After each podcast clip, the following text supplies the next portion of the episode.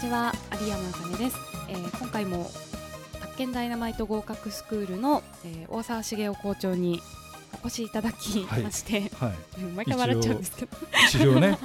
私がね、不動産営業マニュアルを勉強しているということで、はいええメールを出すところで分かりましたよ。あそうですねはいであの属性が大事だ。そう大沢先生の大好きな属属性性について、うん今具体例をいくつか挙げてそうですね。検討しているんですけれども送り人にね、どういうのを送るか。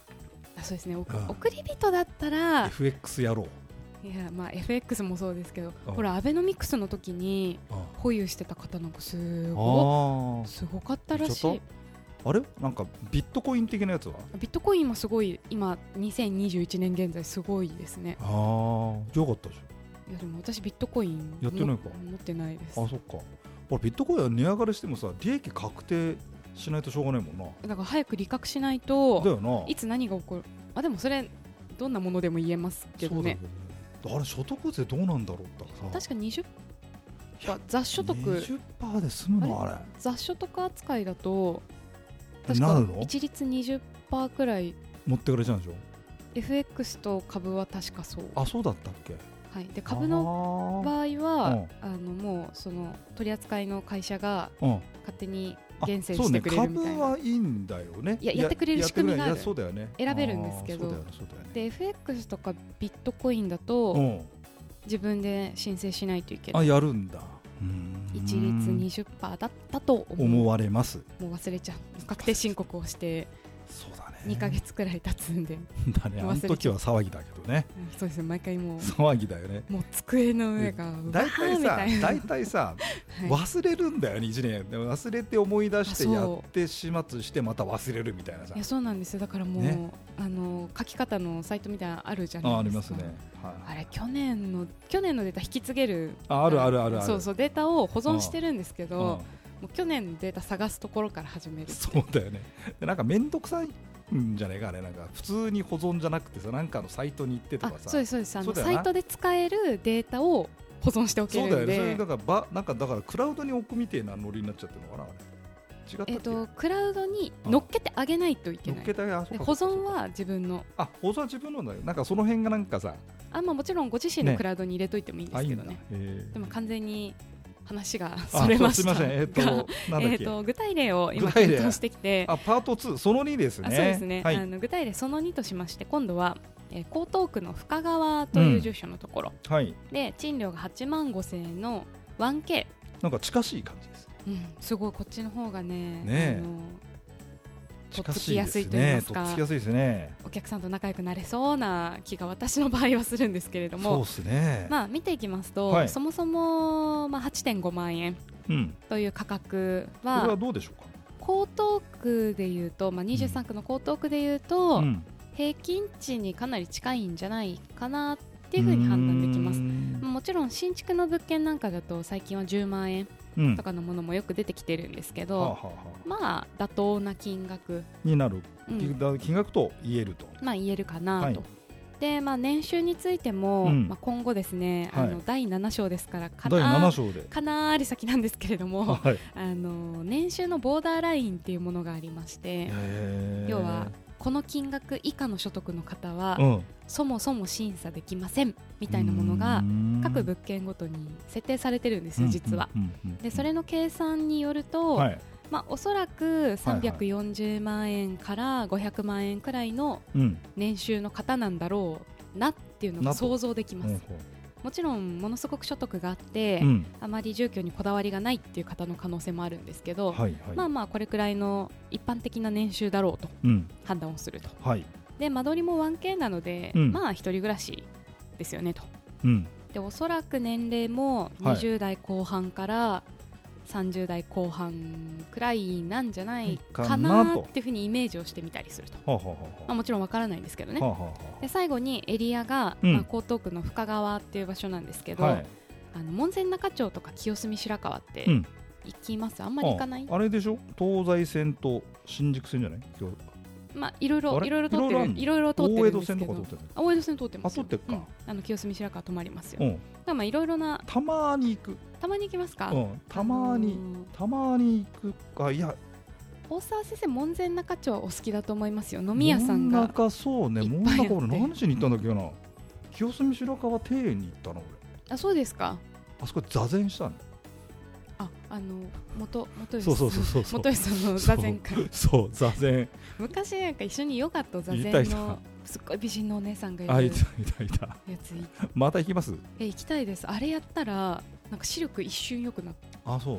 いあれた1ヶね月くらいあれやったらね煩悩が消えたえ消えたようにはとても見え 見えないですけど消え消えたんです ね あそうあれヨガとヨガと座禅のセットだったからさ確かヨガをして、ね体をこうリラックスさせた後に、そうだよ本煩当煩ですね悩をさほらあれすんだよでヨガの時にさなんかポーズすんじゃんはい女子が先生もやってましたけど、あのなんかほらなんか妙にあれでさそれが良かったんですかじゃあ次行こ う煩悩消えてない な 煩んその悩後消えてないその後雑談やったんだけど結局なんかあこの先生美人だとかなんかあれそ四うすごい美人でしたよねつん這いかなくなっちゃってねそうそうそう煩悩消えてないです ねあそうそうそれで、まあそうそう話戻しますと、まあそうはい清澄白河ですあねの清澄白河はいは割と女性に人気の場あ所そうなんですかなんですよあのへー東京都現代美術館があったりして私私結構美術の勉強してたのであそうだねそう美術あ館行ったりするの好きなんですけそっどかだとほちょらっと落ち着いた感じがするかあ何書店が多かった書店が多いりんだあとカフェ、うんまあブールーボトルコーヒーとか一時あー女性の間はいはでいうん流行ったあれもあえれーだそとっか一回確かブルーボトルコーヒーって一回撤退して日本からうんうんでもう一回リベンジで来たあそようななんだっけイメイメージなんですけどちょっと違ったら申し訳ないんですけどそんでな感そのじだったっけリベンジで来た時のうん1号店が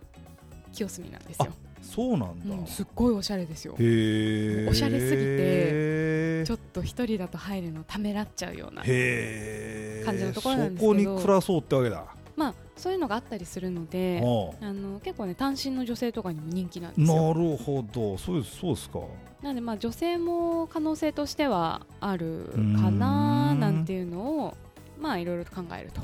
まあねまあ治安は良さそうなんですかあ治安はもちろんあのあそ悪んなくないそんな悪にくさあの日本っていう国だとさそんなに治安が悪いっていうのがね、いやいやいや、まあ、ああるんですかのほら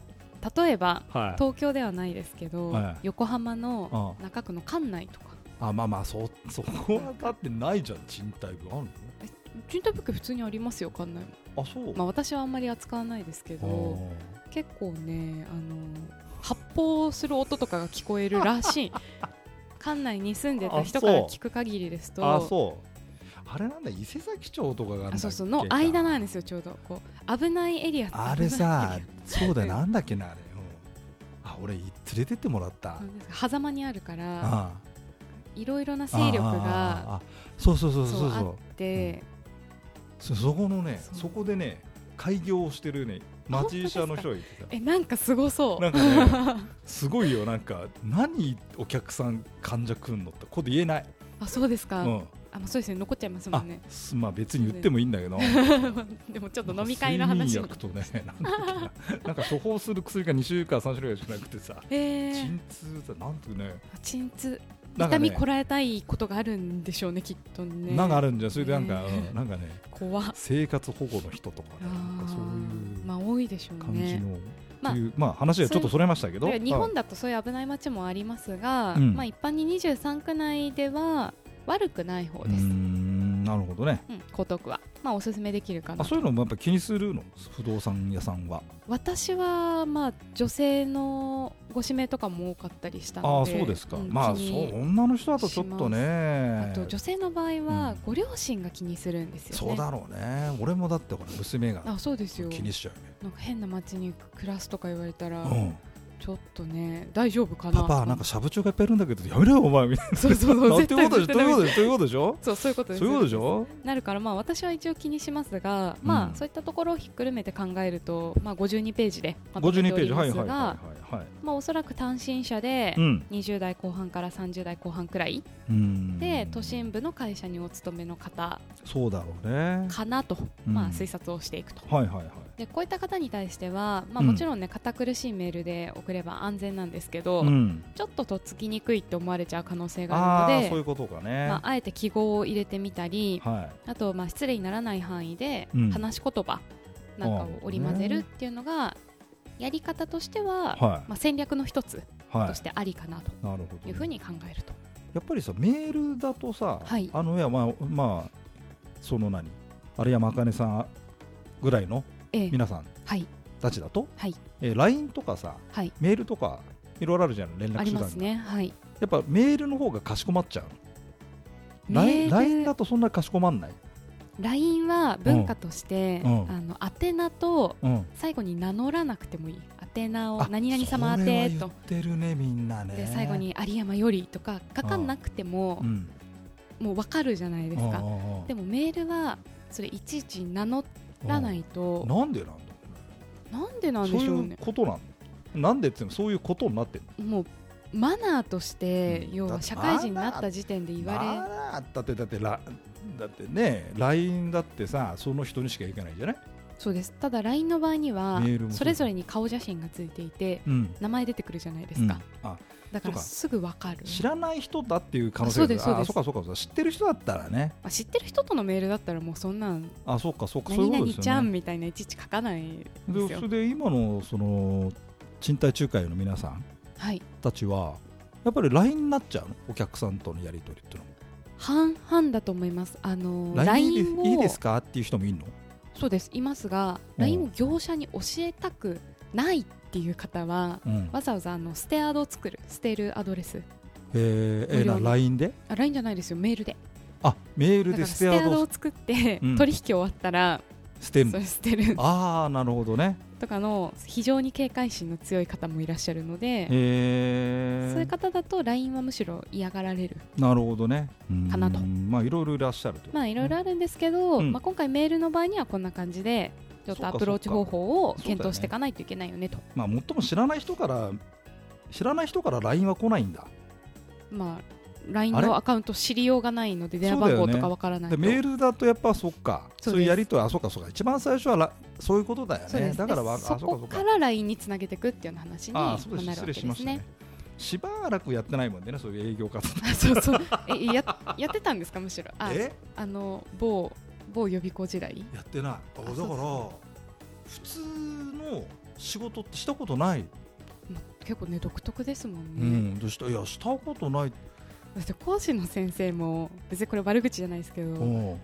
普通の会社にはまあいなさそうな方ばっかりまあそりゃそうだよだいだからそれさ普通の会社にいられないからさこんなことやってんだからさだっておかしおかしいじゃん講師の人たちってどっかどことなくみんなユユユニークニークユユニーク ニークおかしいじゃんどっかさあ先生そんな時こと間を言でってする間ねにすいませんでしたすいませんでしたなんではかまたあのうちの自分講師師業界をデスったところで終わってしまいまし たけど来週は来週次はあ何のアプローチアプロがー成チが功成しまし功ついにて成功するんですね、アプローチがね返来週信はが来た後の話をわかりました。していきますはい。